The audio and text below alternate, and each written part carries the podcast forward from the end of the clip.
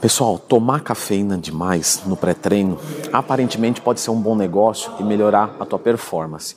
Só que se você exagerar nessa quantidade, isso é uma péssima prática de treino.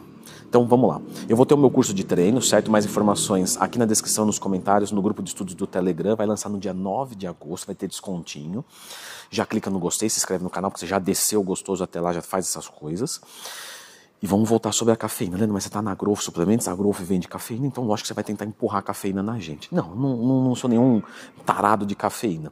O que, que acontece? Quando você exagera na cafeína, você começa a ter efeitos muito parecidos quando você está muito cansado. Então você começa a perder o foco, ficar lento, você perde coordenação motora fina. E a gente precisa na musculação estar tá concentrado, principalmente o iniciante. Então, exagerar na cafeína é uma péssima prática de treino. Vai piorar a performance do seu treino. E cuidado que tem algumas pessoas que acham que está tudo normal. Então, por exemplo, toma um pré-treino, bate legal e a pessoa começa a treinar. Só que a, a 137-trimetilxantina, a cafeína, ela é simpático-mimética, ou seja, ela imita o sistema nervoso simpático, o que te coloca em estado de luta ou fuga. Quando você treina, você também ativa mais esse sistema nervoso. Quando soma os dois, você pode ter um crash no meio do treino. Então você começa bem, só que aí depois você começa a sentir uma, uma tontura, uma vertigem, uma perda de performance principalmente nos treinos mais pesados, dorsais e membros inferiores. Se tiver acontecendo isso com você, experimenta cortar pré-treino e cafeína desses dois treinos e vê se não melhora a performance, principalmente do meio para o final do treino. Uma coisa que eu sempre peço para os meus alunos da consultoria: aquecimento. Gente, pelo amor de Deus, dois terços das lesões acontecem quando você está treinando sem aquecimento. Ah, mas eu me estourei ali num exercício. Não, isso já veio sendo criado de vários meses e ali só foi o gatilho, o dia D. Porém, quando as pessoas vão fazer um aquecimento, eu já fiz um vídeo sobre isso, tá? Lembra de procurar do Twin Mais Tema, que tem um completo. Mas eu vejo pessoas fazendo da seguinte forma: Ah, eu vou fazer uma corrida, eu vou fazer um. Não, você não está treinando musculação, então aquecimento específico de musculação. Qual exercício você vai fazer em primeiro? Ah, eu vou fazer o supino inclinado em primeiro. Então nós vamos aquecer com qual? Com o supino inclinado porque já está preparando motoramente você para tudo. Só que aí, o cara é muito forte, Leandro, esse cara não é você não, né? Ninguém perguntou nada. O cara é muito forte, ele pega 40 quilos de cada lado. Ah, não é você mesmo, né, Leandro? É, felizmente não sou eu. E aí, na hora dele aquecer, ele pega isso aqui, ó, faz com a barra. Aí ele faz 20 repetições, guarda, coloca 40 quilos e, e desce o cacete.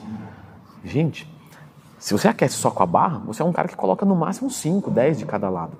O adequado é você aquecer com 50% da carga do primeiro exercício. Então você vai fazer, um, por exemplo, um supino inclinado com 30 de cada lado, então você vai aquecer com 15 de cada lado. Você vai fazer 15, 20 repetições, duas, três, quatro séries.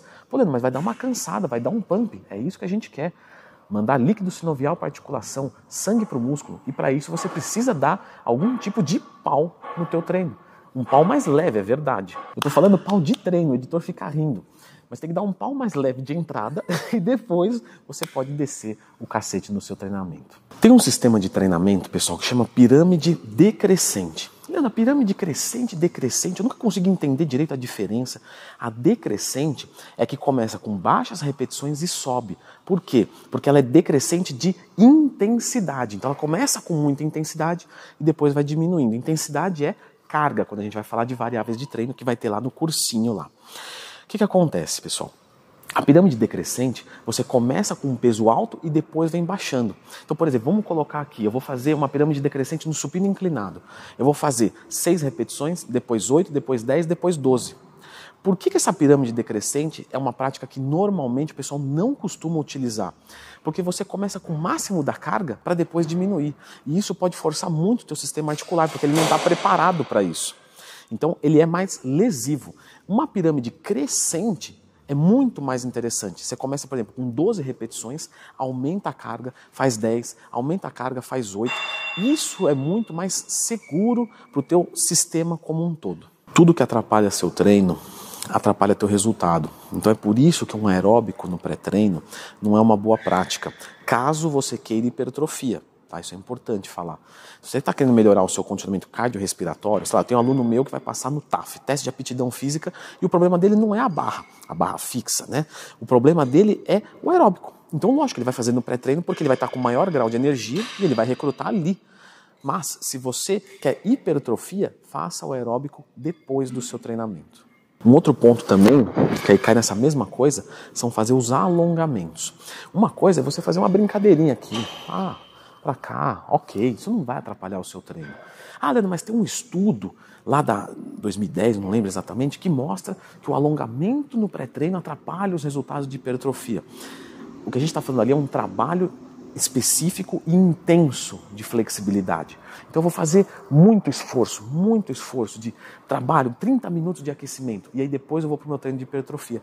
Cai na mesma coisa do aeróbico. O cara que correr 30 minutos e depois for fazer um treino, o treino dele vai render menos. Então você pode fazer um pouquinho de alongamento leve no seu pré-treino, não tem problema. O que você não pode é fazer um treino de flexibilidade antes.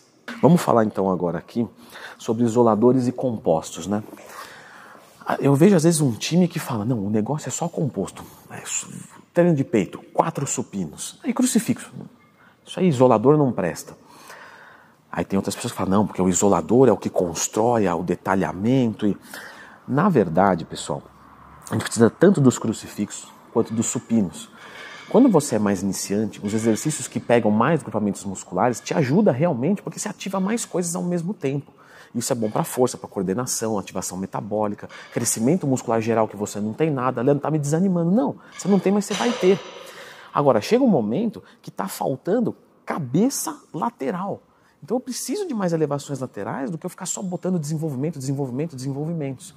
Então, isoladores e compostos, o seu treino tem que ter os dois. Ah, mas o glúteo caneleiro é um exercício excelente. Você não vai construir o glúteo só com ele, mas aquele detalhamento final é muito importante. E aí eu vou trazer para uma outra coisa também.